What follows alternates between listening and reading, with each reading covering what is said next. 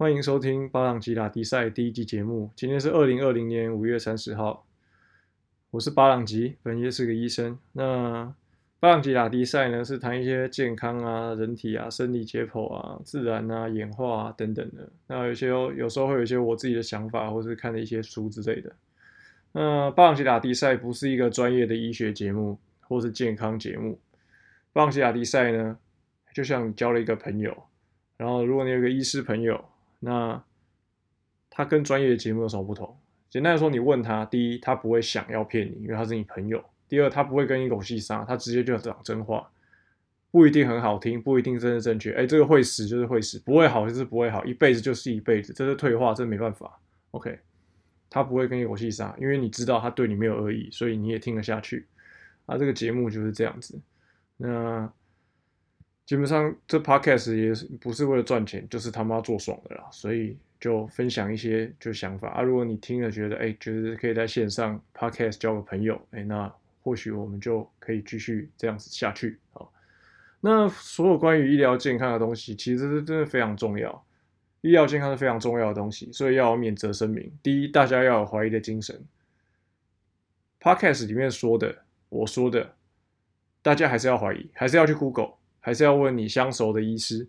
那第二呢，就是说有看病、有生病，一定要看病，不要想说听个 podcast 就可以得到什么诊断啊，然后得到什么治疗啊之类的。对，你敢，你敢用 podcast 的的推荐，我都不敢。我我他妈我讲一讲而已啊，对啊。但是病的话，基本上还是要去看医生啊啊，这大概就是这样的状况。好，好，一句话就是要有怀疑的精神，然后。但巴朗吉不会特别想要骗你。不过医疗资讯呢，实在是太多了，而且一直更新。今天二零二零年五月三十号讲的，可能下一次就错了。好，这个要心里有些准备，这样子。那今天如果你去诊间的时候，基本上医生都会准备最新的知识面对你，这样子。好，所以有病还是要看医生。好，健康节目不可尽信。好，好，那巴朗吉拉迪赛呢？这个节目每次大概就持续个可能十分钟以内吧，哦，因为比如说有些讲股票啊，讲什么，你每天都在看，然后你每天看了就觉得很爽，然后因为你每天这样看有资讯，你可能就会赚钱。而健康呢，我告诉你，生病的应该去看医生了。那健康的人呢，健康都要并不重要了，因为人生有很多比健康更有意思的事情。健康的人是最不在乎健康的，OK，这就是人类的天性。所以，但是呢，花个十分钟左右听一下，还是有好处的。因为无知没有错，但是会被惩罚。好，为了避免被无知惩罚，或许我们可以一起吸收一些简单的概念和知识。那我们先直接切进止痛药。呃，止痛药其实是一个很常见的问题啊，大部分人就是知道哦，止痛药可以止痛嘛，对。但是止痛药可不可以吃啊？吃的时候说会伤肝伤肾啊，那这会不会有问题啊？嗯、一言以蔽之，吃。维护生活品质吃，但不要过量。如果你除非你身体有一些特殊的疾病，不然可以吃。啊，那仔细细细讲下去就是这样。止痛药呢，有大概有三类，这是一个大概念。第一类呢就是普拿疼，那普拿疼自己就一类了，因为它比较特别。那它也是我们最常用的。普拿疼呢可以退烧，也可以止痛。所以呢，基本上你有什么痛，什么经痛、关节痛啊，然后什么偏头痛啊，没关系，他妈就吃下去，普拿疼。不会有什么问题。好，那但是如果你肝不好，比如肝硬化、眼睛黄黄的，然后末期了，然后等等，或者肝炎非常严重，或者正在发炎，就不要吃普拿疼。为什么？因为它是用肝来代谢的。OK，那所以说，如果你要会增加肝的 workload 的话，也不推荐你吃普拿疼。比如说你今天喝酒，然后你再吃普拿疼，你就在增加肝的工作量，它也是要代谢两种东西。这样子就不要这样搞你的肝。好，那接下来呢，第二种呢，就是大家最常去日本买伊普嘛，好依普 profin 啊，OK。第二种叫做非类固醇的止痛消炎药，诶，这个很重要，它不止止痛，它还消炎，然后它同时也有退烧的效果。那这是一个家族，它有非常多的药，伊普其实跟伊普同类的药有非常多，只是伊普行销的最知名而已。OK。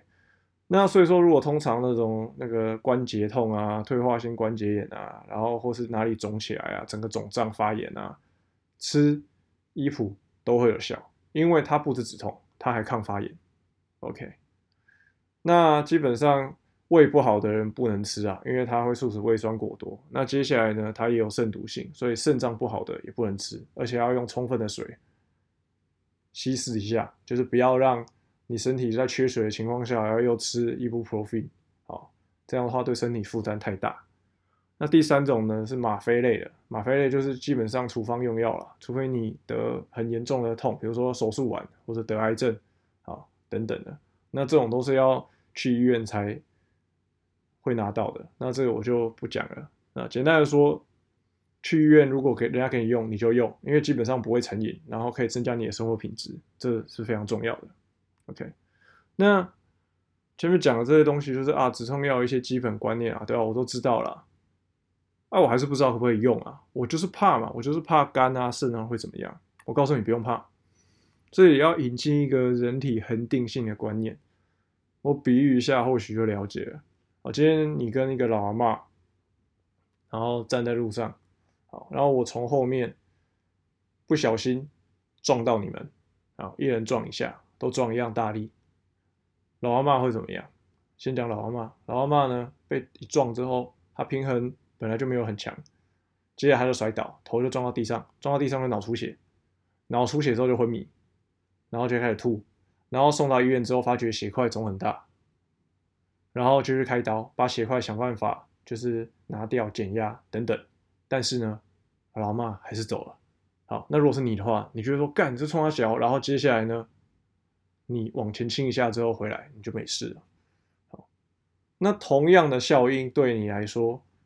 其实我我们绝对不能说就是撞一下是一件好事嘛，对不对？可能还是会有点痛，但对你来说，你会觉得你明天会有持续性的伤害，因为我不小心就是撞到你一下嘛，哎，这是不可能的，因为人体也有恢复力，所以基本上用药的重点就是不要过量，不要过量的话，其实很少药会有持续性的毒性，或是毒一次之后就再也不会恢复，不可逆的。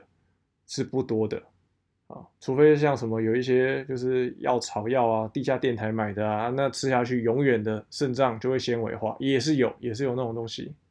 但是你日常看到的药，比如说这种止痛药依普啊，它虽然有肾毒性，但是你只要多喝点水，然后你肾功能还算正常，你没有在洗肾，也没有肾衰竭、肾脏病末期、慢性生病等等，你是不用担心的。